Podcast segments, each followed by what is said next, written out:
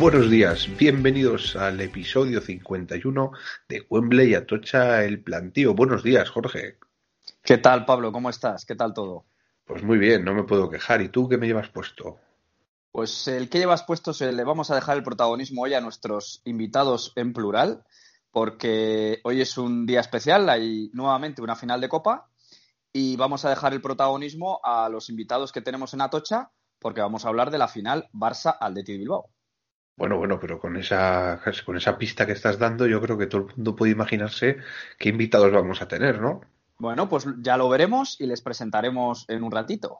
Muy bien, muy bien. Pues mira, bueno, yo te voy Pablo, a... eh, eso te iba a decir, episodio 51, a ver, a ver, ¿qué nos traes? ¿Qué efeméride nos traes? Tengo el DeLorean en forma y voy a ir al año 51 porque también hubo una final de Copa que se jugó el 27 de mayo y el Barcelona ganó 3-0 a la Real Sociedad. Casualmente, la Real Sociedad, que es el actual campeón de Copa, y Barcelona, que es uno de los que juegan esta final. Una final de Copa donde el, gran triunfador fue César, eh, jugador delantero del Barça, que metió dos goles, y había un portero en el, en el Barcelona, un tal Ramallets. Eh, dicho esto, eh, fue una copa bastante clásica, según se le puede conocer. Solamente lo- empezaron 16 equipos, octavos de final empezó un mes antes de la final prácticamente, ida y vuelta octavos, cuartos y semifinales, y la final fue en Chamartín, en el estadio de, del Real Madrid, con 75.000 espectadores. Y bueno, pues así era la copa hace 70 años, Jorge, porque esto es, estamos hablando de hace 70 años, ni más ni menos. Han pasado Bueno. 70 años de aquel momento. Pasan los años y lo que ha pasado desde el último podcast es una semana en la que han pasado un montón de cosas y un montón de noticias que seguramente luego iremos desgranando. Pero bueno, el, el lunes va a haber una comparecencia de la UEFA porque hay una reunión en la que, bueno, pues se va a hablar del nuevo formato de la Champions League, que todavía hay contrato de Champions League. Eh. Se está comentando el tema de que quizá el valor, de los do- el valor doble de los goles en campo contrario se va a eliminar. Bueno, veremos a ver porque el lunes, pasado mañana, vamos a tener noticias de la, de la UEFA y a ver porque va a haber cosas interesantes. Entre ellas probablemente el cambio de sede de la Eurocopa en España, Pablo. Sí, se ha hablado de la Cartuja, que al final pues, la Cartuja, la Cartuja se está convirtiendo en el estadio de la Federación, Jorge. Sí, sí, porque en un intento de relanzarlo, pues se han llevado la Supercopa, dos Copas del Rey y ahora parece ser que va a sustituir a San Mamés como sede española en esta Euro plurinacional que de momento sigue siendo plurinacional, no se va a ir a Rusia. De momento sí, pero bueno, la verdad es que en dos meses puede pasar muchas cosas. Oye, Jorge, ¿te parece si arrancamos un poco con, con las dudas de los oyentes, las preguntas de los oyentes? Pues sí, pues sí, ahí tenemos a nuestro querido Jonathan, eh, hámster enfurecido desde, eh, desde Bélgica. Nos comenta que si el Burgos tiene una afición para que el equipo se asienta en segunda. Eh, desde luego que la tiene, desde luego que la tiene, Pablo. Eh, mm, el año prepandemia hubo cerca de 8.000 socios y la gente está, estamos con ganas. O sea que equipo y afición sí que hay. Comenta que si se habla de una ampliación de capital, bueno, ahí queda. ¿Cuál es la filosofía de juego? Pues la filosofía de Calero es, es eh, trabajo defensivo muy, muy potente, mm, cerrar bien el equipo desde atrás y, intentar dominar los partidos eh, para, eh, ya que físicamente el equipo está bien, pues eh, según van pasando los minutos, marcar, marcar territorio y con grandes jugadores arriba, pero sobre todo fu- fundamental, pilar defensivo el, el del Burgos de Calero. Pues sí, Jorge, la verdad es que sí. Veo muy bien, muy bien definido. Eh, ¿y tú crees que, como bien dice él, que se trabaja bien la cantera, que se apuesta por jugadores jóvenes? Bueno, es que es un tema tabú y delicado, Pablo. Ya sabes que el convenio con el Burgos Promesas ya no, no existe y de momento la cantera tendrán que recuperarla porque, porque a día de hoy el filial ya no, ya no trabaja como tal y es un tema delicado y peligroso. Eh, un tema que hay que tratar si queremos ser un club, si el Burgos quiere ser un club eh, potente y, de futuro y que la gente de Burgos o la gente de alrededores eh, se sienta cada vez más propio es que la cantera trabaje y es un tema que el club tiene que, que mejorar y que recapacitar para el futuro, sin ninguna duda. Pues sí, pues sí, así es. Bueno, Jorge, y Espi volvió a ganar el jugador misterioso. Yo creo que esta semana igual le sale un duro competidor, a ver quién, quién lo gana. Por cierto, Jorge, que no se nos olvide, que se nos ha olvidado la porra, que la porra no la acertamos ninguno. No lo acertó nadie, así que Queda seguiremos. vacante. Eso es, queda vacante y luego ya me propondrás otra. Muy bien, así lo haremos. Mira, Cuchipander nos, nos coge y nos hace una consulta. Dice que se le han adelantado esta vez con un jugador misterioso. Bueno, siempre puede seguir intentándolo. Le dice que le sorprendimos con los jugadores, aunque Reina, Mount, Sancho. Bueno, yo creo que no le gustó mucho, ¿no? Que, que tiráramos de jugadores eh, tan conocidos y eh, dice que en Twitter él sugiere una serie de jugadores menos conocidos. Entonces, bueno, os invitamos a ver ese el post en el que en el que Cuchipander nos, nos comentaba este tipo de jugadores y nos pregunta por el West Ham, que si creemos que va a poder conseguir meterse en Champions que, que, es bastante serio, que ya lo que está consiguiendo con Moyes, y bueno, y que la verdad es que sí que tiene buena pinta. Y también menciona el Lens que en Francia está haciendo las cosas eh, muy bien. El West Ham, pues el West Ham, la verdad es que está muy bien, Jorge. El West Ham está muy bien. Eh, tiene a Lingard además en plan, en plan estrella. La verdad es que desde que Lingard eh, llegó al West Ham es posiblemente el mejor jugador de la Premier que yo creo que son palabras mayores.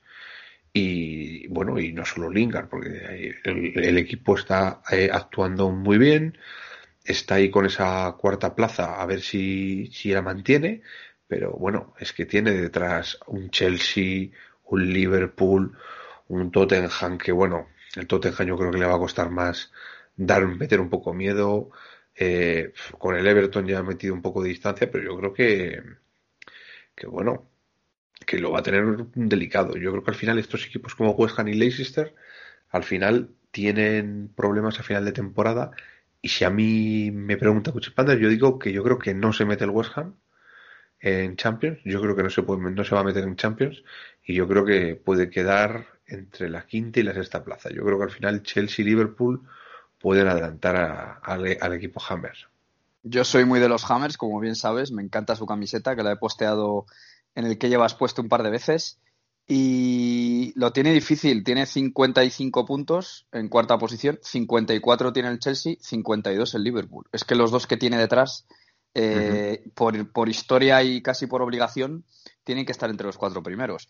Yo creo que el Leicester sí que se va a meter en Champions, creo que se va a meter a pesar de que lleva eh, dos derrotas seguidas pero yo creo que Chelsea o Liverpool van a entrar y el damnificado va a ser el West Ham. Pero bueno, esto es un juego y veremos a ver qué pasa.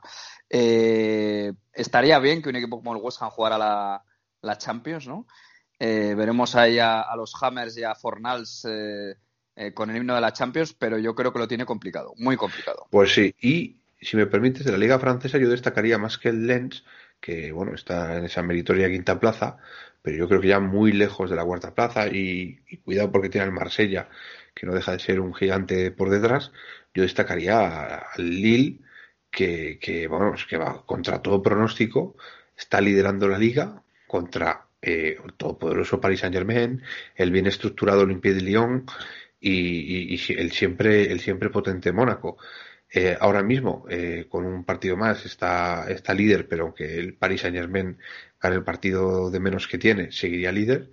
Y cuidado con este Lille, que puede emular, ya lo, mencionamos en su día, puede emular a esa generación de, ha, Hazard. Sí, sí, así es. Yo creo que al final el Paris Saint Germain, a pesar de, de, continuar en Champions, va a apretar y va a ser campeón. Pero está claro que, que va a estar ahí, caro cruz. Así que, como tú bien decías, a pesar de que el Lens lo está haciendo bien, el Lille puede, puede hacer historia, porque es que además en este caso está compitiendo contra un eh, transatlántico mundial. No solo eh, un gran equipo en Francia, sino un equipo que está hecho para ganar la Champions. Eh, sí, con sí. jugadores y con bueno con el músculo financiero que todos sabemos. Es decir, todavía tendría más mérito incluso si ganara este título. Sí, la verdad es que sí, la verdad es que eh, el Lille, bueno, eh, a, bueno, ha dicho todo esto, estamos diciendo esto, pero, pero a, em, empató ayer con el Montpellier, ¿no? Pero yo creo que, puede, puede dar la campanada. Yo aquí veo más factible que el Lille gane la, la Liga Francesa que el West Ham se meta en Champions. Dicho esto, bueno, también eh, hay un calendario que viene por delante, siempre se, se enfrenta a equipos potentes como el Olympique de Lyon, se enfrenta con, contra el propio Lens que acabamos, que acabamos de mencionar y, y bueno, mm, no lo va a tener fácil. Paris Saint Germain, yo creo que tiene un calendario algo más asequible, entonces ahí yo creo que lo va a tener complicado. Pero bueno, oye, eh, torres más altas han caído, Jorge. Efectivamente, efectivamente. Pablo Sancho Ramos, otro clásico en las preguntas, nos, nos comentaba que qué nos parece aquel rumor, que al final no, no, no, no se ha dado como tal, de ampliar la segunda Real Federación O como la querían llamar, a equipos históricos en ella. Bueno, eh, en la sección del plantío vamos a hablar de, de la, eh, del comunicado que emitió la Federación el pasado jueves, uh -huh. de que ya va tomando forma la primera Real Federación Española de Fútbol, lo que hemos llamado hasta hace poco la eh, Segunda B Pro, y que, eh, bueno, pues eh, hablaremos de los aspectos más importantes. No todo está zanjado, pero por lo menos ya va tomando forma y ya tenemos un poco idea de sistema de competición, número de equipos, etcétera. Eh, Pablo entiendo que hace la pregunta antes de, del jueves, que es cuando el, eh, la federación emite ese comunicado. Bueno, pero me parece, me parece una pregunta muy interesante porque en muchas ocasiones siempre las federaciones, claro, eh, quieren un poco desvirtuar la la, las competiciones con ciertos movimientos extraños y ciertas cosas, cosas extrañas, ¿no? Siempre para favorecer un poco el renombre, ¿no? Esto es al final como la, la, la, Supercopa que intenta buscar siempre que todos los años haya un Barça Madrid que pueda provocar más, más beneficios, etcétera, ¿no? Entonces, bueno, eh, a mí me parece una pregunta interesante porque el rumor estaba ahí y a mí me parece que, eso no debería ser. Es decir, al final el, fútbol es un deporte y como todos los deportes, el que lo hace mejor tiene un premio y el que lo hace peor, pues tiene un castigo. Entonces, hay veces que tocará eh, lo bueno y hay veces que tocará lo malo, Jorge. Pues sí, y más este año que clasificarse para la primera Real Federación, pues ha sido duro o está siendo duro.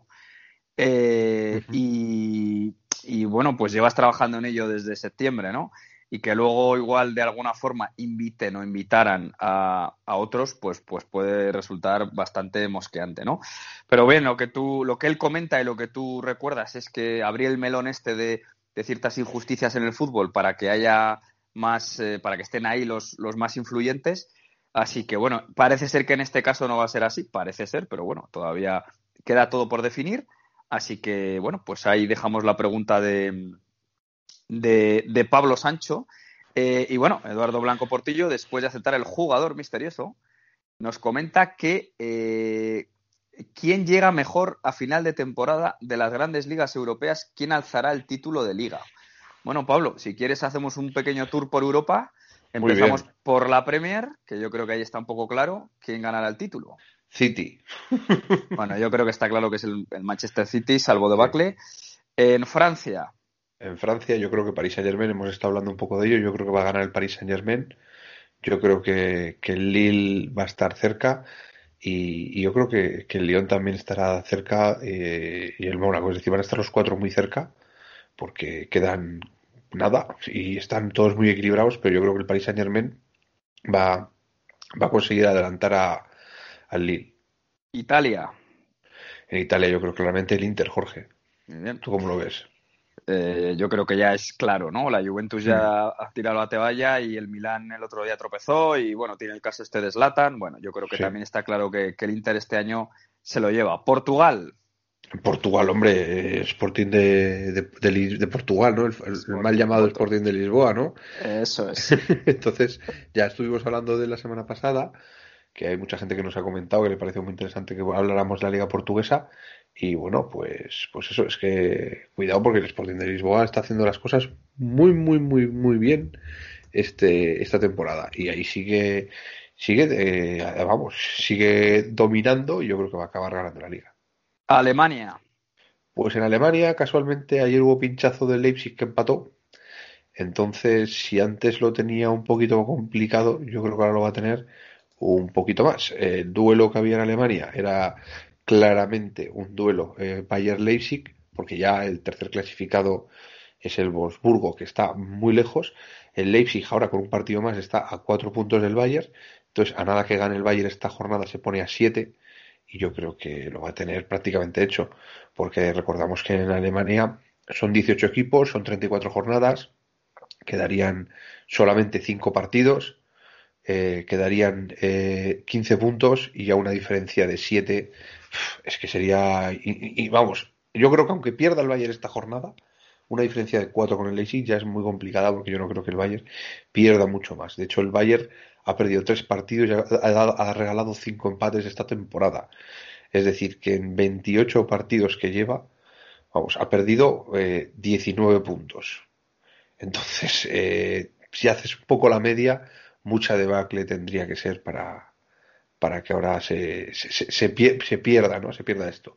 Y además y por cierto, ahora eliminado de la Champions, por lo tanto se centrará en, en, en la el liga, torneo doméstico. Y por cierto, Eh, lo, que, lo que cada vez es más claro en esta Bundesliga es el descenso del Salque, que solamente lleva 13 puntos, solamente lleva 13 puntos y está a 13 puntos de la salvación. Es decir, necesita doblar, más, más que doblar toda la puntuación de toda la temporada en las próximas seis jornadas, porque Schalke no, no tiene seis jornadas, porque todavía no jugó esta, esta semana.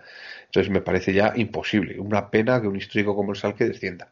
Bueno, eh, María Candelario, que nos visitó hace ya unos meses, eh, a través de redes sociales siempre hace mención al Salque, del cual, si no recuerdo mal, es socia.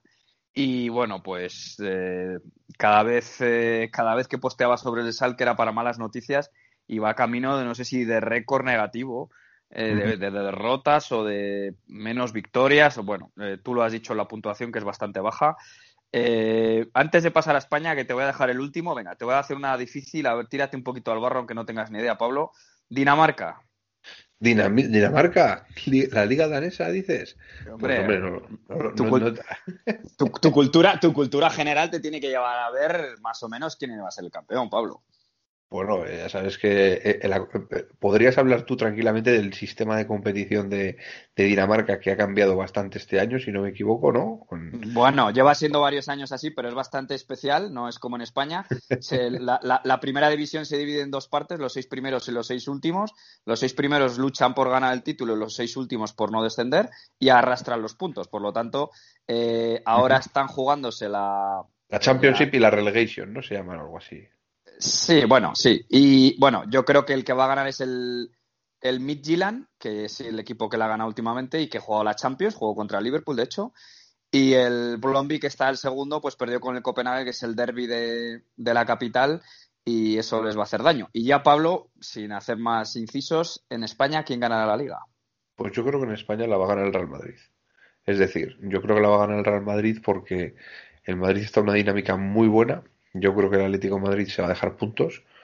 Eh, yo creo que el, el, el, Barça puede dejarse algún punto, pero yo creo que el Real Madrid, eh, si digamos, si está ordenado, puede conseguir eh, reeditar lo que ocurrió al final de la temporada pasada, que no perdió nada, no perdió ni un triste punto.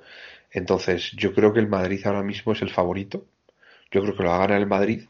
Yo creo que después, eh, a nivel de favorito, está el Barça, porque si el Madrid pincha un partido, es decir, si, esta semana, por ejemplo, el Madrid pincha, todo cambia. Es decir, si el Madrid pincha, yo creo que el favorito pasaría a ser el Barça. Y al que yo veo un poco en tercera posición aquí es al Atlético Madrid.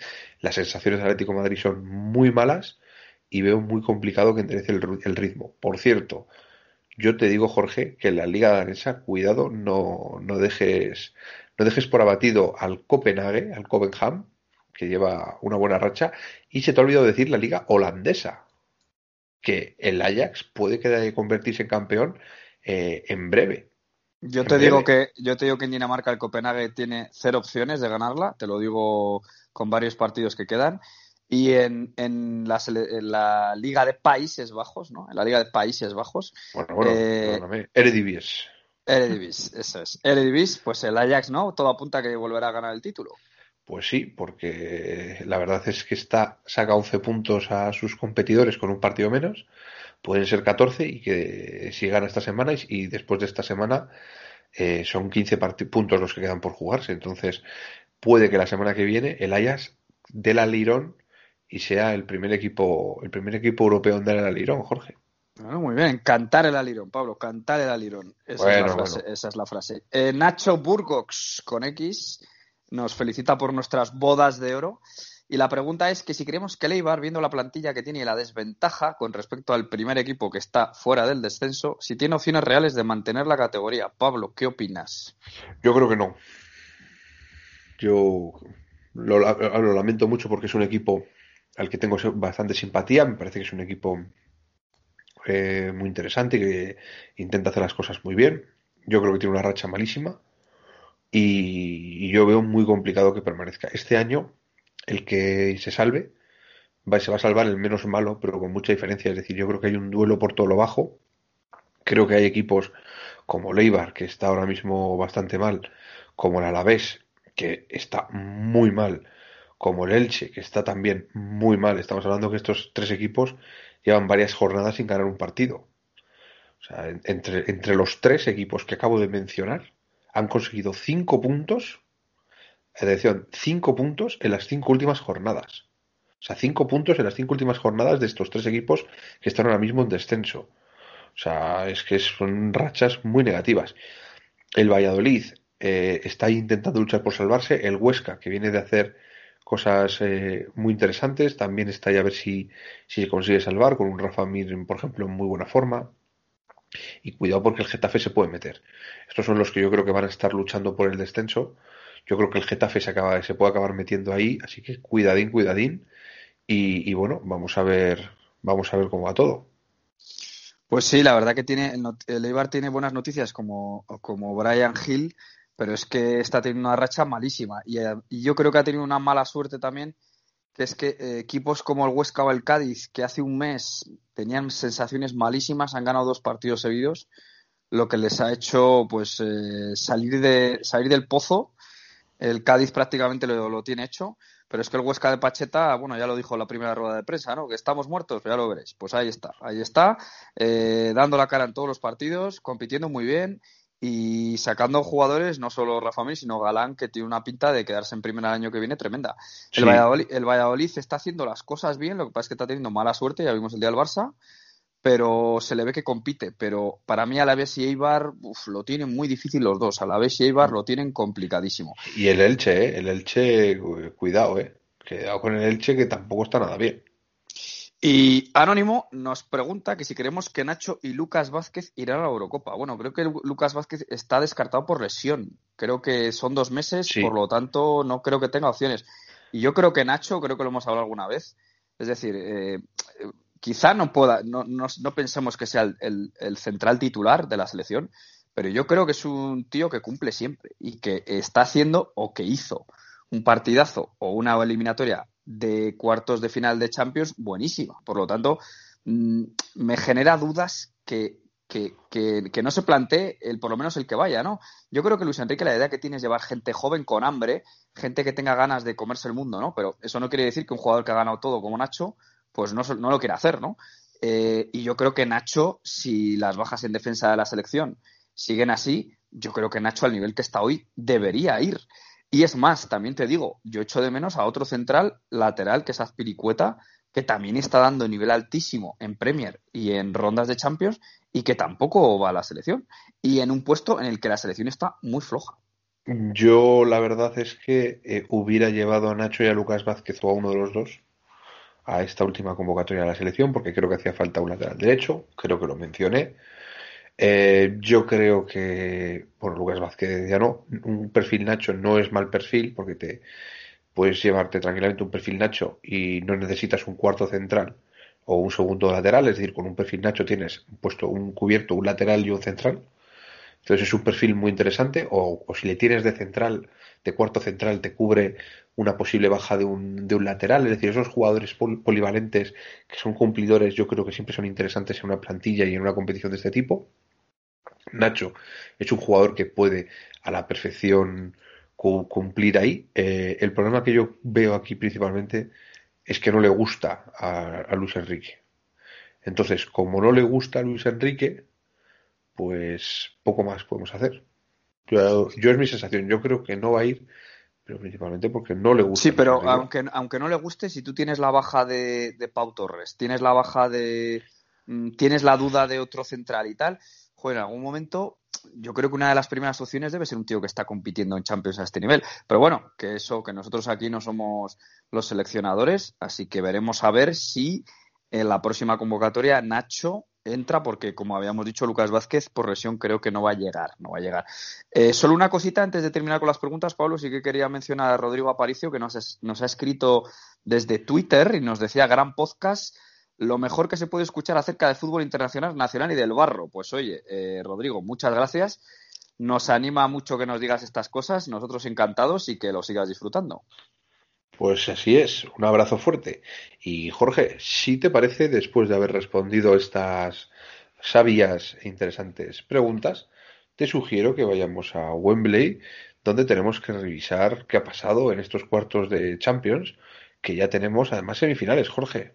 Sí, señor. Y sin olvidar que lo que nosotros damos es nuestra opinión de mierda, Pablo, que no se nos olvide. Eso es, eso es siempre una buena, rica sesión de opinión de mierda. Jorge, vámonos, vámonos a Wembley, vámonos, y en Wembley vamos a hacer una cosa, vamos a ir a que Wembley y el plantío, que todo, y también, hasta si quieres, eh, eh, la tocha, también todo, sea en la cartuja, porque como Wembley ya es eh, Champions, y en Champions también se ha la cartuja, la Atocha, eh, la final va a ser en la Cartuja, y yo qué sé, y hasta igual, yo qué sé, hasta igual la fase de playoffs también la llevan en la Cartuja, o qué se decía. Bueno, eh, la Champions se ha jugado en el Pizjuán, pero bueno, sigue siendo Sevilla, además estamos En, plena feria de abril y yo, y yo me mentalizo y, te estoy viendo con un vestido de faralaes de lunares tomándote un rebujito, Pablo. No me queda bien, no me queda bien, no me queda bien. Con la barba no, no pega, pero bueno, oye, todo sea probarlo.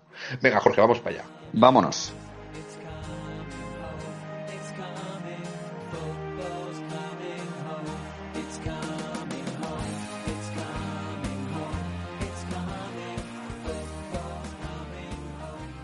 Bueno, Jorge, y aquí estamos en nuestra particular sede única de este episodio 51, donde alegraremos a todos nuestros oyentes con nuestra gloriosa opinión de mierda. Y estamos para hablar de los cuartos de Champions y de qué se espera de las semifinales. Pues sí, porque ya estamos en semifinales, ya tenemos a los cuatro semifinalistas y vamos a hacer pues un repaso rápido de cómo fueron los cuartos de final. Así que Pablo, empezamos por el cruce que, que más rabia te dé. Pues mira, como el, vamos a empezar hablando un poco del Manchester City y Paris Saint Germain que se van a enfrentar en semifinales, entonces hablamos de sus partidos de cuartos. Este es el primer partido. Esta es la, llamada eliminatoria larga, porque se juega en martes la ida y en miércoles la, vuelta. Y, y, perdón, al revés. al revés, esta es la corta. Esta es la corta, que es de miércoles a martes. Perdón, que me estoy confundiendo. Paris Saint Germain, Manchester City.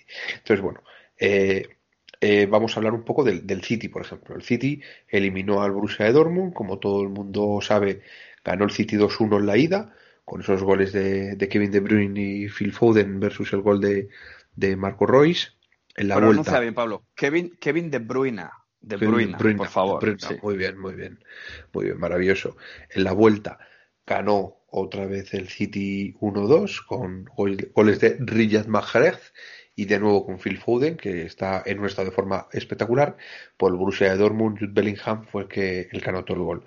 Este City, que hemos hablado en varias ocasiones de él, que puede jugar con 4-3-3, con 4-2-3-1, muchos jugadores de centro campo, de hecho, eh, contra el contra el, el Borussia Dortmund en la vuelta jugó sin un 9, pero es que jugó sin un 9 y prácticamente sin ningún extremo, porque eh, jugó con cuatro jugadores que te pueden jugar de la posición de media punta a la posición de por detrás del 9. Es decir, jugó con Kevin De Bruyne, De Bruyne Phil Foden, eh, con Bernardo Silva y con Mahrez, que son jugadores que si bien eh, yo creo que todos menos De Bruyne eh, pueden jugar en banda, son jugadores más bien para jugar por el centro. Es decir, estos jugadores les llevas a cualquier eh, eh, club, del mundo, que no sea Manchester City, y le pone de media punta para liderar su ataque. Claro, y encima por detrás jugadores como Rodrigo Gundogan. Es decir, son auténticos jugones lo que tiene, lo que tiene el City.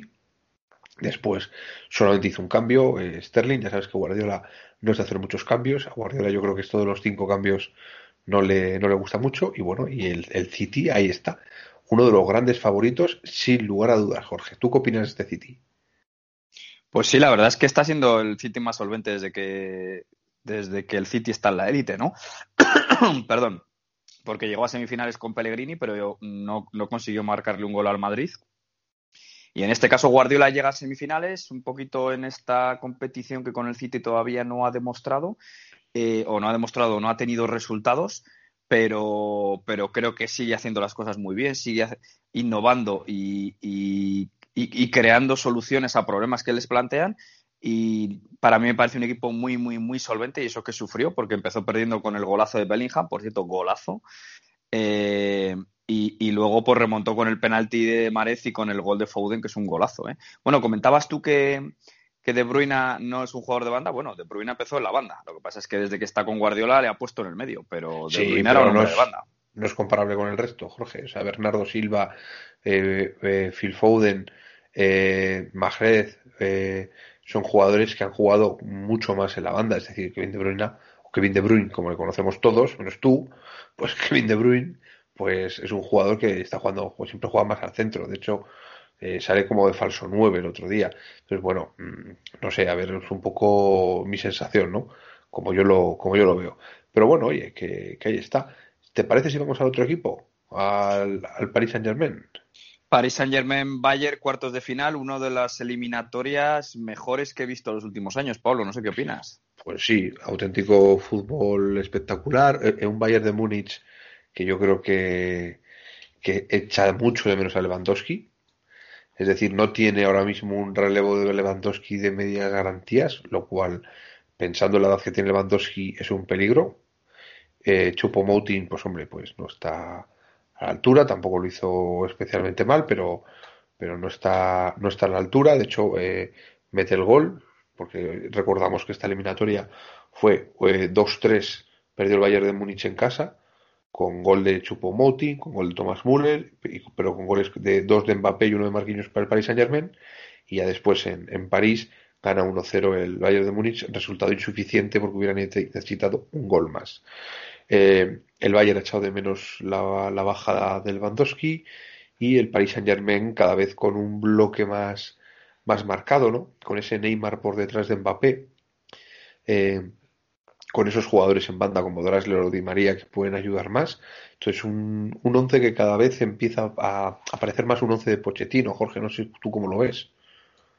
Sí, a mí lo que me parece es que mm, viendo los dos partidos, es que a mí no me parece que el, el Bayern mm, mereciera ser eliminado. Eh, creo que eh, la pólvora arriba del, eh, del Paris Saint Germain la tiene con esos dos jugones, Neymar y Mbappé. Y lo que ha pasado es que no ha tenido a Lewandowski el Bayern, pero el Bayern creo que ha dominó el partido de ida, el partido de vuelta con el 0-1 y bueno, ahí se quedó a las puertas. Y yo creo que ha sido una eliminatoria que para mí sigue siendo un poquito engañoso el, PSG. Quiero decir que, que le mete un 4-1 al Barça, pero el partido de vuelta a mí me deja sensación de que no, es, no, no actúa como un equipo que va por todas. Y en el partido con el Bayern, el partido de ida, estaba nevando el 2-3, eh, tienes en las primeras dos llegadas la clava y, luego el, el, Bayern es, bueno, consigue, consigue meter dos goles, pero al final consigue el tercero del PSG. Pero mmm, no digo que sea injusto, pero, pero yo creo que está mostrando, está teniendo más resultados que juego el, el Paris Saint Germain. Puede ser, pero bueno, al final si tienes a jugadores como Neymar y Mbappé arriba, pues eh, te lo puedes permitir. Esto es así. Sin duda, y bueno, para eso pagas ese dinero, claro. Eso es. Bueno, la siguiente eliminatoria, eh, vamos a hablar del Chelsea, que eliminó al Oporto. Eh, partido de ida en Portugal 0-2, con goles de Mason Mount y Ben Chilwell. Por cierto, control eh, maravilloso, el gol de Mount, el 0-1. Sí, que es que es medio gol el control. Eh, es que ahí es donde se ve a los jugadores de grandísimo nivel. Es decir, está de espaldas a la portería y el control solo necesita un toque de balón y un giro para ya posicionarse y pegarla. O sea, eso, eso es de jugón de, de, de, de top mundial.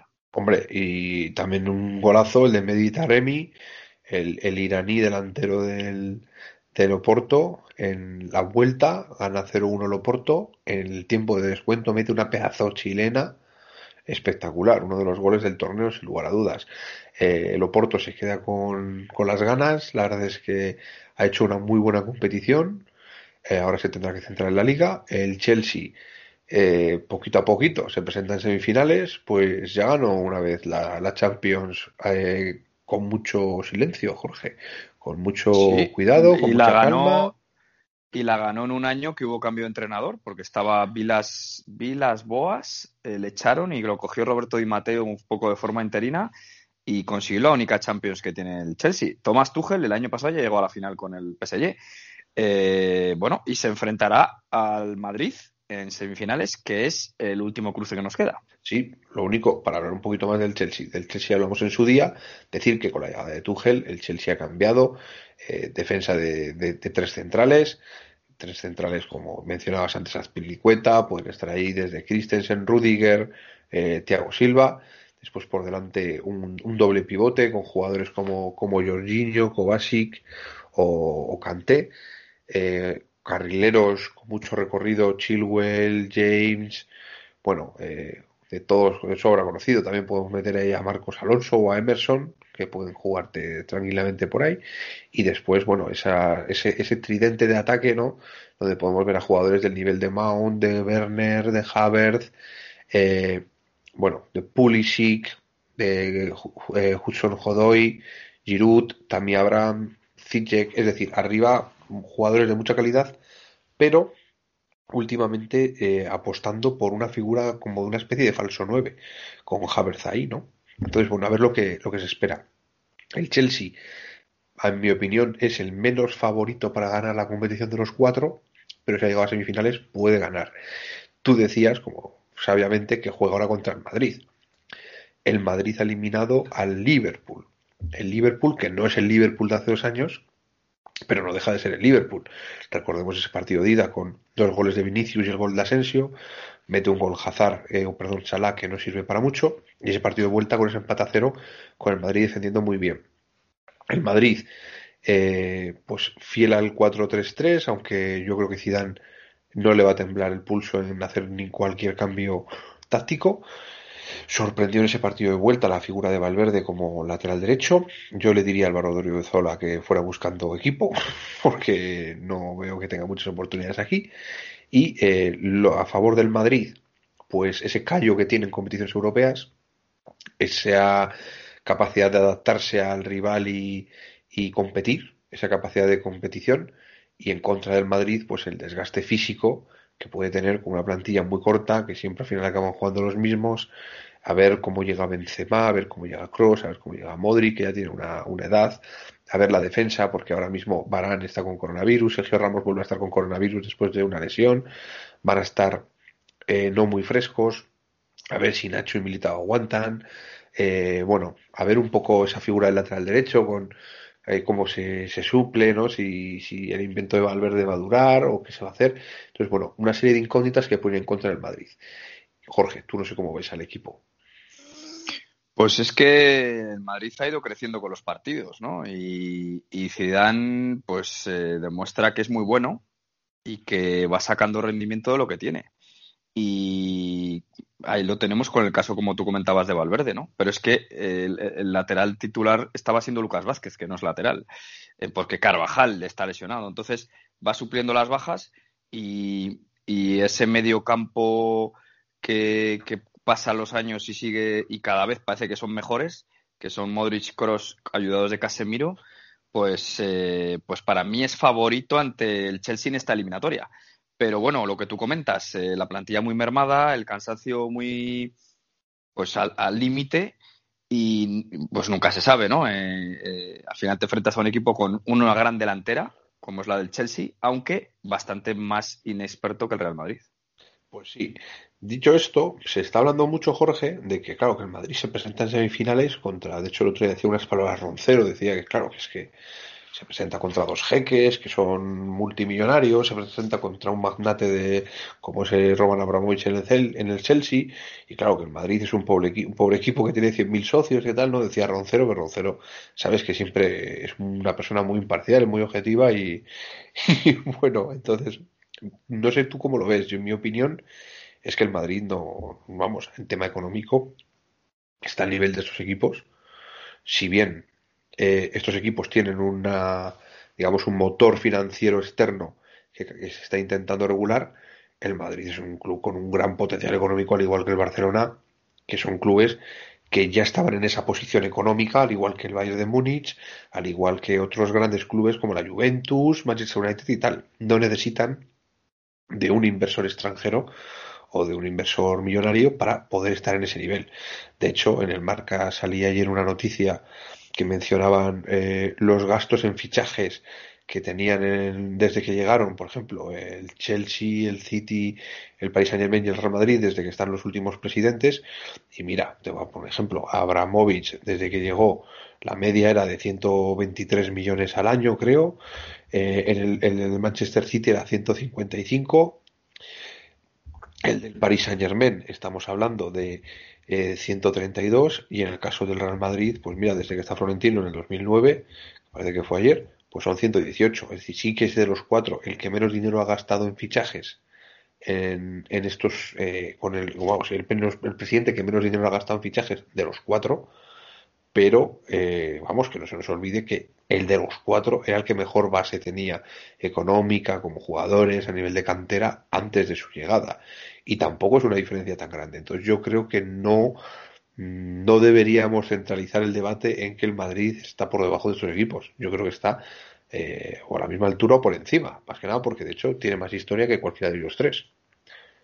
Sí, sí, así es. Yo creo que este debate, pues bueno, como otros tantos que salen, ¿no? Que son pues muy mediáticos, pero que al final, pues mira, no valen para nada, no sé así. Y, y, que al final no son ningún equipo de los cuatro es pobre faltaría más, ¿no? En estos niveles ya de competición. Eh, pero, pero bueno, sí es cierto que no tiene a una familia real, no tiene a un jeque, no tiene a un, bueno, multimillonario como en este caso el ruso, el del Chelsea, pero vamos, todos conocemos, bueno, eh, eh, tiene una, figura que es Florentino Pérez y ahí están los números de inversión, ¿no? Desde que él es presidente. Pues sí, ahí está el tema. Y bueno, pues eh, otra pregunta que te quería hacer yo, Jorge, se ha hablado de joder, que, eliminatoria el Bayern Paris Saint Germain, esto es lo que nos esperaría si cogemos y, y creamos una Superliga. ¿Qué opinas tú de este tema?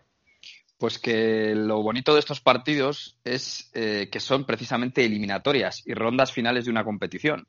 Porque si este partido lo tienes en una Superliga y se enfrentan eh, dos veces a ida y vuelta, y vamos a suponer que en esa Superliga ya está uno de los dos eliminado o ya está uno de los dos clasificado, pues eh, no tiene ese aliciente. Lo que le da aliciente a la competición es la eliminatoria, el que te puedan echar. Y ahí es donde los equipos ya echan el resto, ¿no? Lo hemos visto en la Copa del Rey a un partido, ¿no? Cuando, pues ahí me has tenido al Barça, ¿no? Que va a jugar hoy la final, pero eh, contra Granada cuando iba perdiendo, pues tenía que echarlo todo. Al Sevilla, cuando iba 1-0 ganando y tenía que meter el 2-0, echaba el resto. Y eso es lo bonito de ver los partidos, porque el equipo que no que está eliminado echa el resto y el rival tiene la opción de pillar a la contra, ¿no? Y es un poco lo que le ha pasado al Bayern y al, y al PSG, dos equipazos, que el Bayern, llevando el peso del juego, llevando el balón por las bandas, doblando sus laterales, haciendo centros, intentando entrar, y, y, en la mínima que podía, el Paris Saint Germain y con Neymar en la bandera, eh, hacía unas contras de libro con dos jugadores, bueno, que finalizando pues Mbappé, pues, pues eh, top mundial, ¿no? Pero eso lo da la eliminatoria, la opción de eh, uno pasa y otro cae. Si no fuese así, no sería lo mismo. Por lo tanto, eh, mm. no creo que cada partido que se juegue de la Superliga entre el Bayern y el eh, PSG o entre dos grandes de Europa va a tener el mismo, va a dar el mismo espectáculo que el que ha dado esta semana. Pues sí, yo la verdad es que opino como tú y de hecho yo no me imagino, por ejemplo, una competición con 18 equipos top. Imagínate, yo que sé, una, luchando por el descenso, yo que sé, el, el Liverpool, eh, yo que sé, y el Bayern de Múnich a un partido. Oye, que se están jugando el descenso o están jugando por la décima y décima primera plaza. Pues hombre, yo creo que perdería esa emoción, perdería esa intensidad y al final no, no sería bueno. Pero bueno, nuestra opinión de mierda, Jorge, si te parece, seguimos, seguimos en la cartuja, sede única de este podcast, y nos vamos a hablar con dos viejos amigos y viejos rockeros, como son Espi, para hablar del Barça, e Iñaki, para hablar de Atleti Bilbao, Jorge, porque en unas horas tenemos final. Prepara las gildas y la chapela. Vamos para allá. Vamos para allá. a su familia ayudar.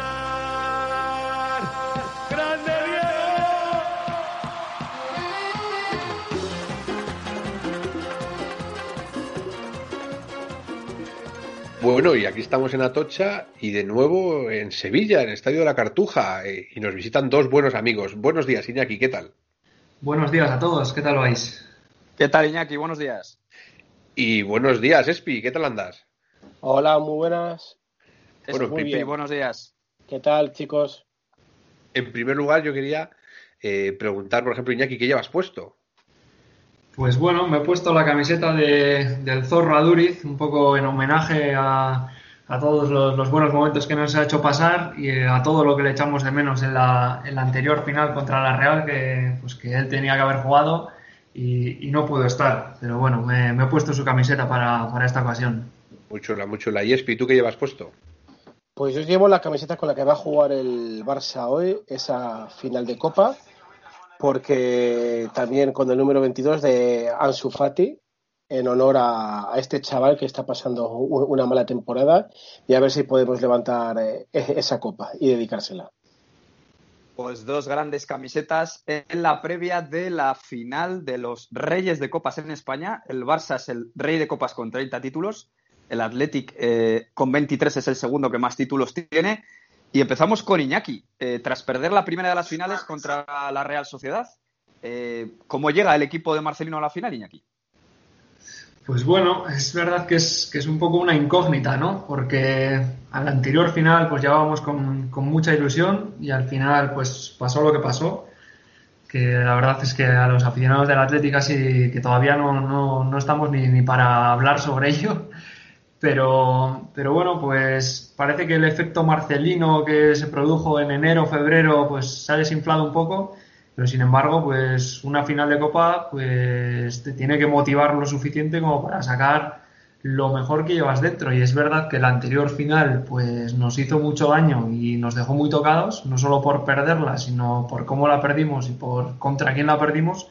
Pero bueno, y, y también es verdad que después de llevar más de un año esperando la final, pues fue muy duro terminar con la sensación de que, de que apenas la disputamos y es algo que, que creo que no se puede volver a repetir. Pues la herida de ante- de la anterior final poco a poco irá curando. Es verdad que la cicatriz nos va a quedar para toda la vida, pero lo que no nos podemos permitir es que encima de haberla perdido nos afecte negativamente para la siguiente. O sea, creo que al revés, tenemos que resarcirnos y sacar esa garra que siempre ha caracterizado al Atleti para, para vamos, aprovechar esta final y, después de haber perdido la anterior, para salir con, con más ganas si cabe y, y por lo menos pues disputarla y dar todo lo que tienes, no terminar con la sensación de la anterior, porque si, si salimos como la anterior, desde luego que no vamos a tener ni posibilidades.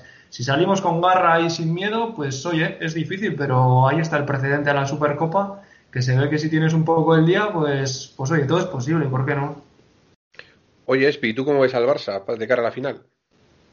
Pues a ver, el calendario ha hecho que también llegue justo después de una derrota muy dolorosa que fue eh, en Valdepeñas contra el Madrid y curiosamente el siguiente partido es esa final. Entonces, eh, yo tampoco creo que el Barça llegue con excesivas dudas. Tampoco se ha hecho un drama de no haber podido puntuar o ganar al Madrid. Y yo creo que una final es una final. Eh, están muy acostumbrados a jugar eh, este tipo de partidos, aunque bueno, hay muchos jugadores jóvenes y nuevos que es su primera final, que nunca han jugado una final de Copa, pero yo veo más o menos por los inputs que llega desde fuera que el Barcelona además eh, ha ido vaciando la enfermería, les quedan muy poquitos le- lesionados. Creo que Cuban hoy se ha llevado a todo eh, el equipo, San Coutinho. Y yo creo que el Barcelona ya te digo, y me hubiera gustado que entre la final y ese partido del Madrid se hubiese jugado otro partido para recuperar sensaciones, pero una final es una final, es un partido diferente y yo el Barça le veo bien y le veo con bastantes posibilidades de, de ganar. Hablabas, Espi, de posibles dudas y centrándonos en el 11, el Barcelona tiene un 11 más o menos reconocible, pero siempre hay alguna pequeña modificación. ¿Con qué crees que va a salir esta noche Kuman al campo? Pues mira, yo estoy convencido, Jorge, que esta noche va a volver Kuman al dibujo 4-3-3. Lo de los tres centrales, ese famoso 3-5-2 que ha venido empleando y que le ha dado buenos resultados los últimos partidos, salvo contra el Madrid, yo creo que los 11 están más o menos claros con la duda que a mí me da en el lateral derecho. Eh, el portero va a ser Ter Stegen sí o sí, aunque Neto empezó jugando la Copa, luego ha habido polémicas por declaraciones que se quería ir y Kuman sentenció a este portero, aunque también está, está lesionado, parece ser, y jugar a Stegen, la duda, como decía, está en el lateral. Eh, creo que va a parte con ventaja Mingueza, aunque el mismo Sergi Roberto Seriño Dest podrían jugar, pero jugará con Mingueza, Piqué creo que no llega, jugará con Araujo y Lenglet y por la izquierda Jordi Alba. Y luego los seis de arriba, o sea, quiero decir, los tres de la, de la media y los tres de arriba creo que está claro que serán De Jong, Busquets, Pedri y Griezmann, Dembélé, Messi. Yo no me atrevo a garantizar tanto el 4-3-3, ¿eh? pero bueno, oye, ahí es, está, todo ya se verá en, en breves horas. Iñaki, ¿tú cómo ves al Atleti? ¿Tú ves ese 4-4-2 de Marcelino fijo? ¿Ves que va a haber alguna sorpresa, algún cambio? Igual Marcelino se anima con una defensa de 5 que están tan de moda últimamente. ¿Ves el 11 tipo de siempre? ¿Qué, puede, qué ves ahí destacable? Pues hombre, yo creo que el sistema no lo va a cambiar porque, si no recuerdo mal, no ha, no ha variado el sistema en ningún momento y ha mantenido ese 4-4-2 desde desde que llegó. Lo que no tengo tan claro, la verdad, es cuál va, cuál va a ser el 11. Hasta la anterior final, pues bueno, más o menos, salvo alguna duda en el centro del campo, quizás parecía que, que estaba claro. Pero tras la anterior final y varios jugadores importantes que parece que llegan un poco justos, pues tengo mis dudas. Sí que está claro que, pues que Unai Simón será el portero, que Íñigo Martínez será central. Ya, ¿quién le acompañará? Pues Geray parece que llega un poco justo. Si no es él, jugará jugará Núñez y en el lateral derecho tampoco está muy claro porque parecía que De Marcos venía siendo titular eh, en lugar de Capa y, y Berenguer jugaba por delante suyo, pero parece que, igual se está replanteando volver a poner a Capa y a, y a De Marcos por delante, como cuando llegó Marcelino. No está muy claro eso. El lateral izquierdo tampoco está muy claro porque en condiciones normales, Yuri sería el titular, pero también parece que llega un poco justo y está el precedente de la Supercopa donde jugó Valenciaga y lo hizo muy bien, la verdad. En el centro del campo, pues Vencedor y, Dani García fueron los titulares contra la Real. Es posible que apueste por ellos y siga manteniendo la idea de, poner un poco de músculo en el centro del campo para intentar frenar al Barcelona eh, por las bandas, pues dependiendo, yo creo que de Marcos va a jugar sí o sí, dependiendo de si juega de lateral o, de extremo, pues jugará él o, vencedor, o perdón, o Berenguer. Por la izquierda, Muniain, que tampoco tengo muy claro si llega como para jugar o no. Y, arriba, pues Williams y, Raúl, en principio. Pero no sé, también hay muchas voces que piden que juegue Villalibre, lo que podría hacer que Williams pasase a una banda hay, bastantes dudas, la verdad. Hay bastantes dudas y, bueno, veremos, veremos con qué salimos esta noche. Saldremos de dudas en, unas horas. Eh, bastantes dudas, sobre todo quizá en el, en el 11 de, Marcelino del Athletic Club. Eh, los dos equipos se han enfrentado varias veces esta temporada con resultados pues bastante dispares. Iñaki, ¿cuál crees que va a ser eh, la clave o las claves de la final? Ya dabas alguna pincelada, ¿no? De que el Athletic saliera con su garra. Pero ¿cuáles crees que van a ser eh, la clave o las claves para que dirima el ganador final? Pues yo viendo un poco cómo llegan los dos equipos, que no llegan en su mejor momento. El Athletic muy tocado, como decíamos, tras la anterior final. El Barça tocado también tras la derrota en Valdebebas, que le complica muy mucho la liga.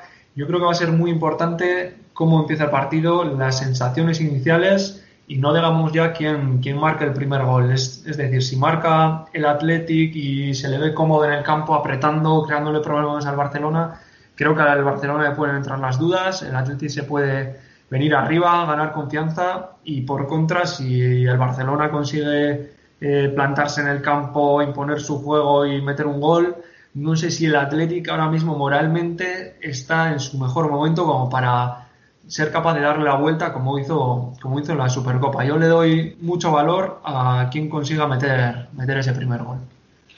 Espi, ¿y tú cómo ves que son las claves de la final? ¿Tú cómo ves que, crees que puede ser la clave? Igual Messi, que ha estado últimamente eh, un poco desaparecido, o qué, ¿dónde crees que puede estar la clave para que el Barcelona consiga el título? Pues a ver, yo aquí veo, como habéis, como ha comentado Iñaki, como habéis comentado, son viejos conocidos, eh, Athletic y Barça. Y más que ya se han jugado una final esta temporada y por ahí podría venir que ya hay experiencia en jugar, aunque sea una Supercopa, y se la llevó el Athletic de Bilbao, como bien sabéis, remontando en los minutos finales. Yo coincido que aparte de esa experiencia de haberse de haber ya jugado esta temporada, creo que son tres partidos contra ellos, aunque una final es una final, pero le doy mucha importancia el que el equipo que lleve la iniciativa, nada más salir, el que se le vea con más hambre, que se le vea con más garra, con más actitud, le veo con bastantes posibilidades. Ahora bien, si salen los dos timoratos eh, respetándose, pues se debería ver cómo se desarrolla el partido. Y también una clave muy importante para mí es el balón parado. Ahí, sobre todo el Athletic, si el Barcelona no juega a Piqué, realmente, finalmente, pues esa falta de centímetros, una jugada a balón parado, como pasó en la Supercopa, pues puede decantar la final de un lado o, de otro. Hemos hablado de once, hemos hablado de los posibles claves de la final y nada, pues Iñaki, ¿qué pronóstico eh, crees que va a suceder esta noche? Bueno, pues habrá que tirarse un poco a la piscina y yo creo que el, el 1-1 que tanto se ha repetido con Marcelino, que él mismo decía que estaba harto, pues oye, tampoco se llama resultado un 1-1 llegar a los penaltis, igual alguno terminaríamos en, en urgencias, pero si sale cara, pues oye, yo creo que ya va tocando también tantas finales, alguna aunque sea con un poco de suerte, no sé, no sé cómo, pero, pero bueno, yo apunto a ese 1-1 para la porra. Pues 1-1 Iñaki. Espi, ¿cuál es tu pronóstico? Yo veo pues un partido igualado, una parte para cada equipo y veo al final el, Barcelona imponiéndose en los 90 minutos por dos goles a uno. Pero ya te digo que la final, aunque no llega a los dos en su mejor momento, pero espero y creo que la calidad de los jugadores, sobre todo arriba del Barcelona, se impondrá y vamos, yo creo que 2-1 gana el Barcelona. Pues oye, muy bien. Oye, Jorge, aprovechamos tú y yo hacemos la porra de la semana con este partido. Te dejo empezar a ti, venga. Venga, pues yo voy a decir un 3 a 1 para el Barça.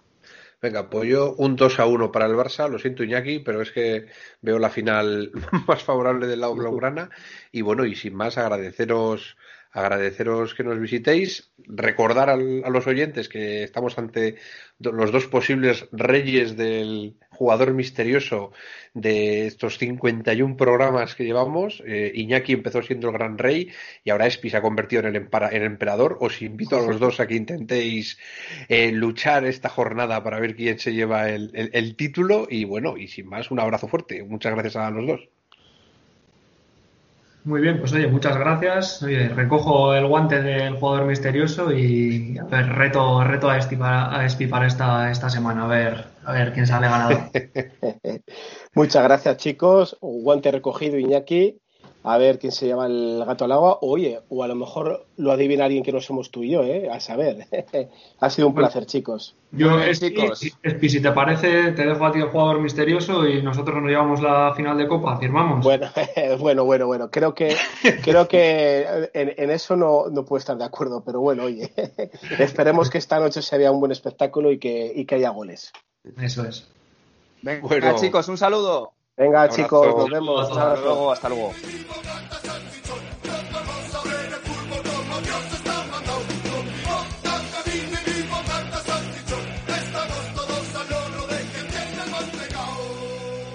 Bueno, Jorge, cada vez queda menos para la segunda B Pro y o Primera División Federación y cada vez sabemos más cositas, ¿no es así?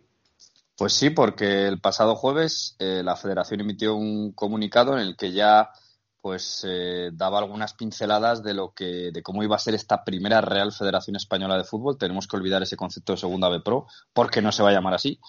Y bueno, pues eh, habréis visto muchos, ¿no? En, a través de redes sociales, eh, pues un poquito los, los cuatro o cinco aspectos más importantes de, de esta categoría que nace en unos meses. Y si quieres, vamos con los puntos más importantes, Pablo. sabíamos que iban a ser 40 equipos, y lo que sabemos es que va a haber dos grupos de 20 equipos y el criterio para definir esos grupos va a ser geográfico. No se sabe si es norte-sur o cómo será, pero va a ser geográfico. Por lo tanto, criterio geográfico para definir los dos grupos de 20 equipos. Ascensos. Ascienden directamente los campeones de cada grupo. Lo cual es bonificar al campeón después de eh, 38 jornadas. El primero asciende directo a eh, segunda división. Por lo tanto, yo creo que aquí, Pablo, no sé cómo lo ves tú, creo que de esto de bonificar al campeón es un acierto. Pues sí, pues sí, ¿no? Porque al final eh, es un, motivo más para luchar por ese campeonato. Y después, eh, del segundo al quinto, a luchar, ¿no? El segundo al quinto se juega un playoff en el cual se consiguen los otros eh, dos ascensos, es decir, del segundo al quinto del grupo 1 y del segundo al quinto del grupo 2, pues de esos equipos asciende uno de cada grupo, eh, lo que hace que, bueno, pues tienes en total en toda la categoría, digamos que tienes a 10 equipos eh, los cuales están peleando por subir, ¿no? Está bastante bien. Y eh, son eliminatorias a partido único en sede única en la que no hay penaltis, es decir, es un poco similar a lo que va a haber ahora en, eh, eh, en unos semanas Con el eh, playoff. con el playoff de ascenso a segunda división, en el cual eh, hay eliminatorias. eh, si, ya se, si se acaba el partido en empate y la prórroga en empate, asciende el que mejor clasificación tenía, lo cual también es una bonificación para cualque- aquel que, se- que ha competido mejor a lo largo de 38 jornadas. Eh, eh, y los descensos son los cinco últimos de cada uno de los grupos. Por lo tanto, cinco del grupo 1 y cinco del grupo 2 descienden 10 equipos a lo que es la segunda Real Federación Española de Fútbol, que así se va a llamar. Veremos a ver si cambia la denominación para hacerlo un poquito más sencillo, Pablo, porque esto de primera Real Federación Española de Fútbol, segunda Real Federación Española de Fútbol, pues entre que dices los nombres de las competiciones, pues se te Claro. pasa se te pasa el podcast, Pablo.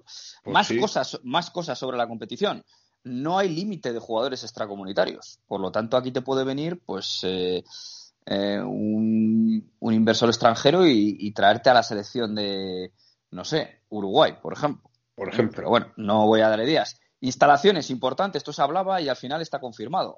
Es obligatorio césped natural a partir de la campaña 22-23. No la siguiente, sino dentro de dos, digamos. Césped natural obligatorio. Aforo mínimo con grada perimetral de 4.000 espectadores a partir de la temporada 23-24.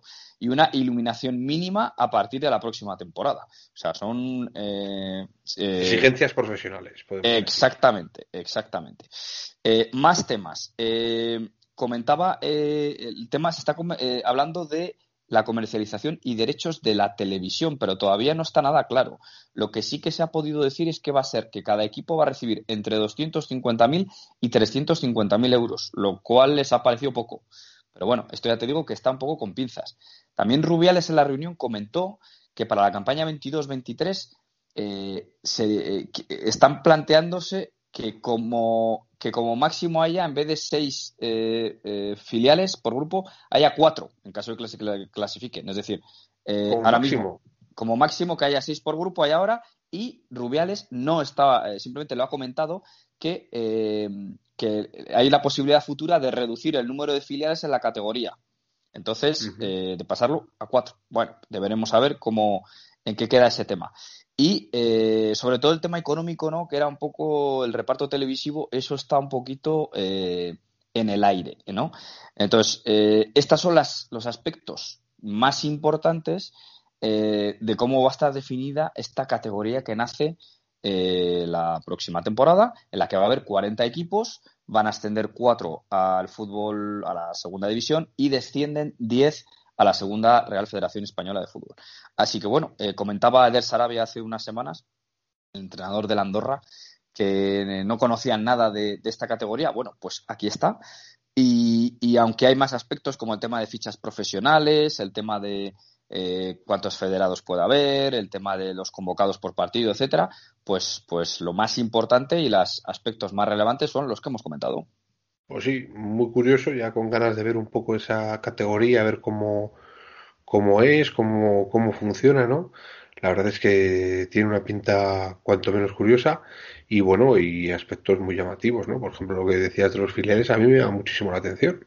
Bueno, ya te digo que eh, te leo lo que, lo que marca, que dice Rubiales habría comentado a la, posibilidad futura, la campaña 22-23, de reducir el número de filiales en la categoría de 6 a 4 por grupo. Eso es lo que eh, pone, pero no está confirmado, igual que el tema económico no está confirmado, ni la empresa a la cual va a tener los derechos. Se hablaba Ujú. de Mediaset, me ha parecido ir, pero vamos, no me hagas mucho caso porque lo he leído por encima. eh, y un tema del reparto económico, pero bueno, como eso todavía no está muy claro, eso lo dejamos ahí, iremos viendo, porque bueno, eh, Pablo, mm, quedan ya cada vez menos jornadas en segunda, en segunda B, tanto para ascender a intentar llegar al playoff como para eh, los del grupo intermedio intentar llegar a la eh, primera Real Federación Española de Fútbol y para los del eh, playoff de abajo para no descender a lo que hoy en día es tercera y que pasaría a ser la eh, tercera Real Federación Española de Fútbol. Así que aquí dejamos las cuatro pinceladas de, de la forma que está tomando esta categoría, que todos estamos muy expectantes y que, bueno, pues yo creo que sí que mejora lo que había antes, ¿no crees, Pablo? No sé cómo lo ves tú. Sí, yo creo que es como un nivel un poco más, más profesional, algunas exigencias un poco más profesionales. Yo creo que es muy, muy interesante, ¿no? Y, y bueno, la verdad es que, la verdad es que con bastantes ganas de esta competición. Yo creo que esta competición puede tener lo bueno de, por decirlo de alguna manera, lo bueno del fútbol profesional, es decir, de ese fútbol ya más preparado. Creo que los futbolistas también eh, tienen que tener esa, esa, ese- esa cuota de futbolistas profesionales, tal. Entonces, eh, eso es un, para mí es un, es un valor importante. Hombre, lo que pasa es que al final, hombre, sí que se echa un poco de menos, pues esos, esos rivales curiosos, ¿no? Pero bueno, al final es un poco profesionalizar un poco la categoría. Yo creo que es, al final es bueno para el fútbol español. Lo que pasa es que, claro, no le da mucha gracia al equipo que en una mala temporada como esta ha pasado de poder luchar por ascender a segunda a encontrarse en, no solo en segunda ni solo en tercera, sino en cuarta o quinta categoría del fútbol español. Porque piensa que un equipo que descienda a tercera división este año ya mm, va a poder pasar en un año de, de estar en segunda, segunda B o tercera, va a pasar al año siguiente a estar en tercera con dos categorías entre medias, es decir, es como un doble descenso. Yo creo que va a ser muy duro para muchos equipos, Jorge, y que va a haber muchos equipos que van a eh, desaparecer, ¿eh? Una de las, de las consignas que decían sobre por qué han modificado la competición es para que no se genere un cuello de botella, ¿no? Decían como que si fuera muy difícil ascender, ¿no? Ten en cuenta que aquí hay 10 descensos. De 40 equipos hay 10 descensos, que son Mm. muchos. Sí. Eso hace que, pues sí, que tengas el, un poco el canguelo cuando estás en la competición, pero eso hace también que haya 10 ascensos de la categoría inferior. Es decir, Sí, que sí, puedes tener más opciones luego de ascender, ¿no? Pero bueno, eh, yo creo que mejora lo anterior, que aumenta la profesionalización. Creo que el tema de las instalaciones y de las fichas federativas y profesionales, eso es bueno para todos. Así que, bueno, pues eh, esperemos que esta decisión de Rubiales, que tendrá sus cosas, pero en esto por lo menos lo está intentando, y, y veremos a ver cómo funciona esta categoría y bueno, por supuesto, todo lo que queda pendiente, como cómo va a ser, va a ser geográfica la distribución, pero sobre qué, mm, sobre qué criterio, norte-sur o cómo será. Eh, y sobre todo el tema del reparto económico, que aquí los clubes es donde más intención o más eh, interesados estaban eh, al conocer que esta categoría iba a ser al menos en parte profesional. Pues sí, pues nada, a ver cómo viene la categoría. Y Jorge, si te parece, nos vamos a la barra del bar, una barra del bar que va a seguir siendo sevillana y esta vez igual hay que tomar un rebujito con la Gilda. Muy bien, pues nada, Pablo, yo te sigo imaginando con tu vestido de faralaes, pero bueno, como quieras. Bueno, pues yo te, te imagino a ti vestido de Kobe. Bueno, bien, oye, pues si hay que hacerlo, pues lo hacemos. Espera, Sí, que que Kobe era el de Barcelona. ¿Cómo era el de la Expo de Sevilla? Curro, Curro. ¿te acuerdas Curro, Curro? curro. Sí. Ahí con la nariz, ahí tal, todo ahí, la, la cresta, ahí. Bueno, bueno, oye, pues oye, eh, tam- tampoco está mal, ¿no? Bueno, vamos para allá. Venga.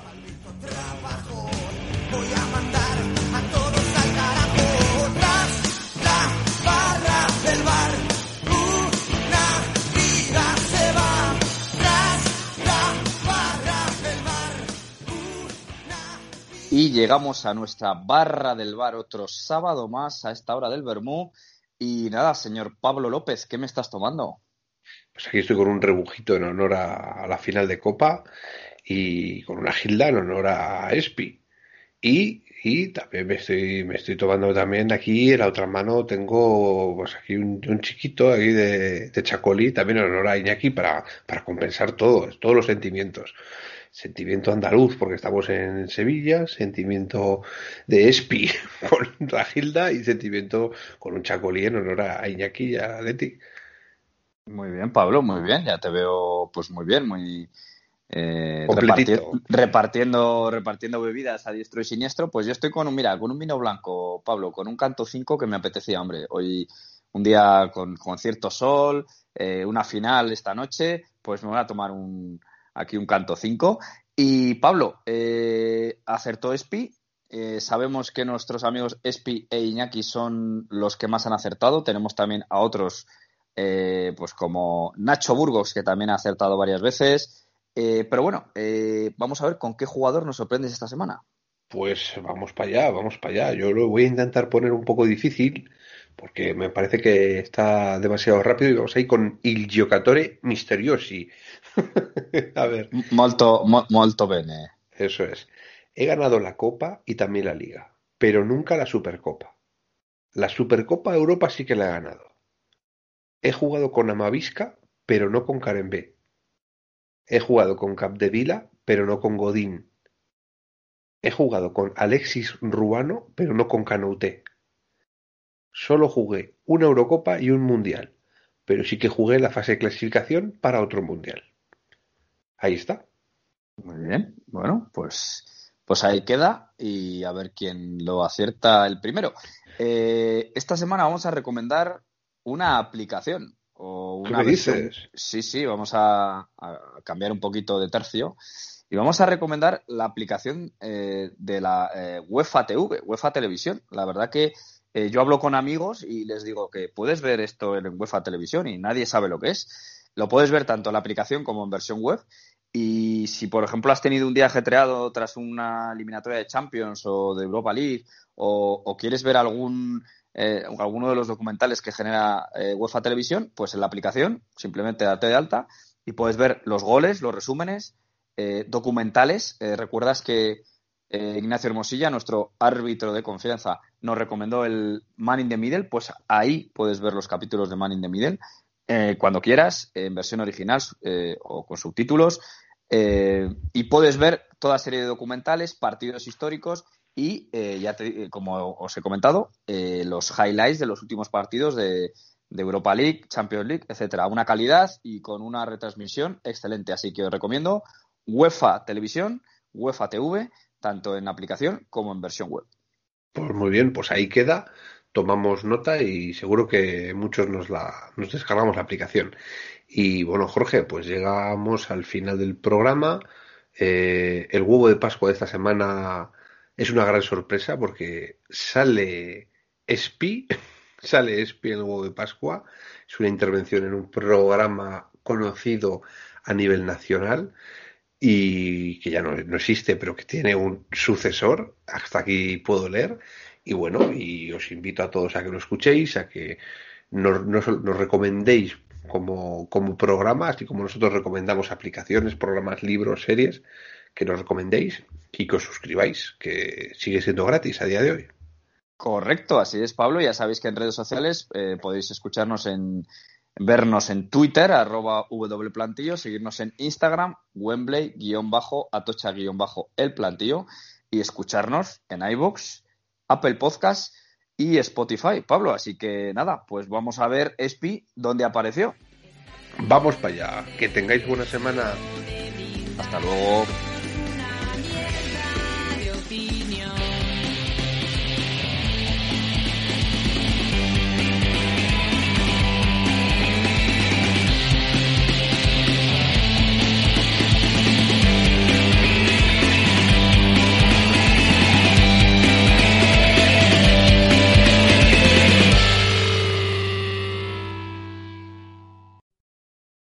Se acabe nunca punto pelota. Enhorabuena por la maratón que vais a volver a hacer, ahí estaré viendo. Pero sobre todo porque desde que está punto pelota el Barça ha ganado el triplete, el Barça ha ganado el doblete, Liga, Copa, Champions, Liga, Champions, Supercopas, Mundial de Clubes. Que sigáis así muchos años y que sigáis hablando y hablando y hablando. Que entonces el Barcelona estará ahí arriba como siempre últimamente. Y nada, un saludo, sois unos cracks y ya nos veremos. Ahí estamos, ¿eh? muchas gracias a todos. Que siga punto pelota muchos años. Se no tiene un sitio, o sea, un sitio más objetivo. Hay al Nou, a buscar ahí Hombre, claro, es que no. es Para- que- cuando se hacen los reportajes del Madrid se van a la tienda del Claro, sí, Madrid, sí, ¿eh? No, no, se van a la puerta 57 A Nacho la Peña. puerta Pero 57. Nacho Peña no ¿A se la Nacho tienda Peña. o a ¿eh? La puerta 55 el Bernabéu. Nacho, vete. Sí, sí.